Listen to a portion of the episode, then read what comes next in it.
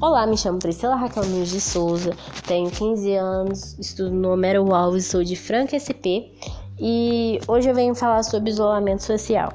O isolamento social é o comportamento onde uma pessoa ou um grupo de pessoas voluntariamente ou involuntariamente se afastam de interações e atividades sociais. Quando a pessoa se isola voluntariamente, podem existir vários motivos. Podem ser pensamentos negativos, crises de ansiedade, depressão e até timidez de interagir com o mundo, socializar com as pessoas. Então, a pessoa se prende em sua própria mente. Hoje em dia, estamos passando por um isolamento social involuntário. Temos que ficar em casa, evitarmos contatos com pessoas, pois estamos passando por uma pandemia, uma doença que é transmitida pelo ar.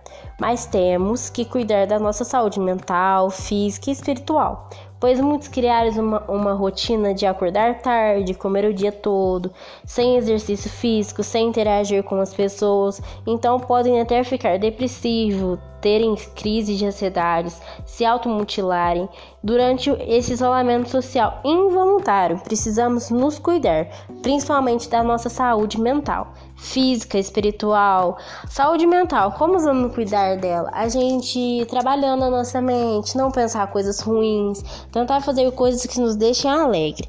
A nossa saúde física é a gente fazer um exercício de vez em quando, comer coisas saudáveis, só para, não parar de comer, fazer uma dieta durante a pandemia, não é, por exemplo, fazer acordar cedo, andar dentro de casa, olhar no YouTube, pegar umas danças para dançar, uns exercícios para fazer, é a nossa saúde espiritual. Orar, orar para Deus cuidar do mundo, né?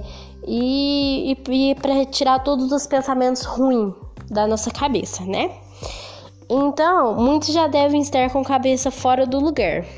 Então, se você está com a cabeça fora do lugar, nesse isolamento social, mande uma mensagem para um amigo seu nas redes sociais, conversem, é, interajam com seus pais, com sua família. Às vezes faz quatro meses que você está em casa, seu pai, sua mãe estão, estão, estão todos em casa e vocês não têm nada para fazer, vão olhar, vão fazer um jogo, interagir com a família, aproveitar esse momento.